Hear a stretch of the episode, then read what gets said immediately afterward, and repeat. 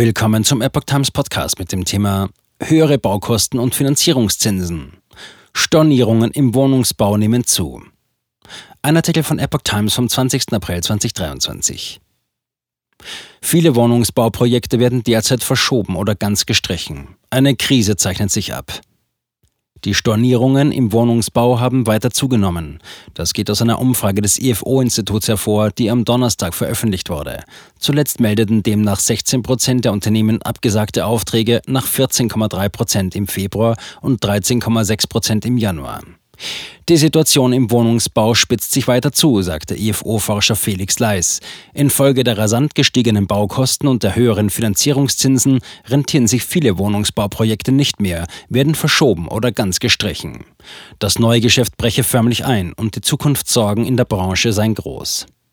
Die Geschäftserwartungen notieren derzeit bei minus 56.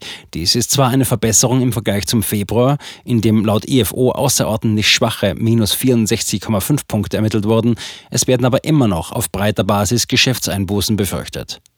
Noch verfügen viele Unternehmen über gut gefüllte Auftragsbücher, was den Effekt auf die Bautätigkeit derzeit noch abmildert, so Leis.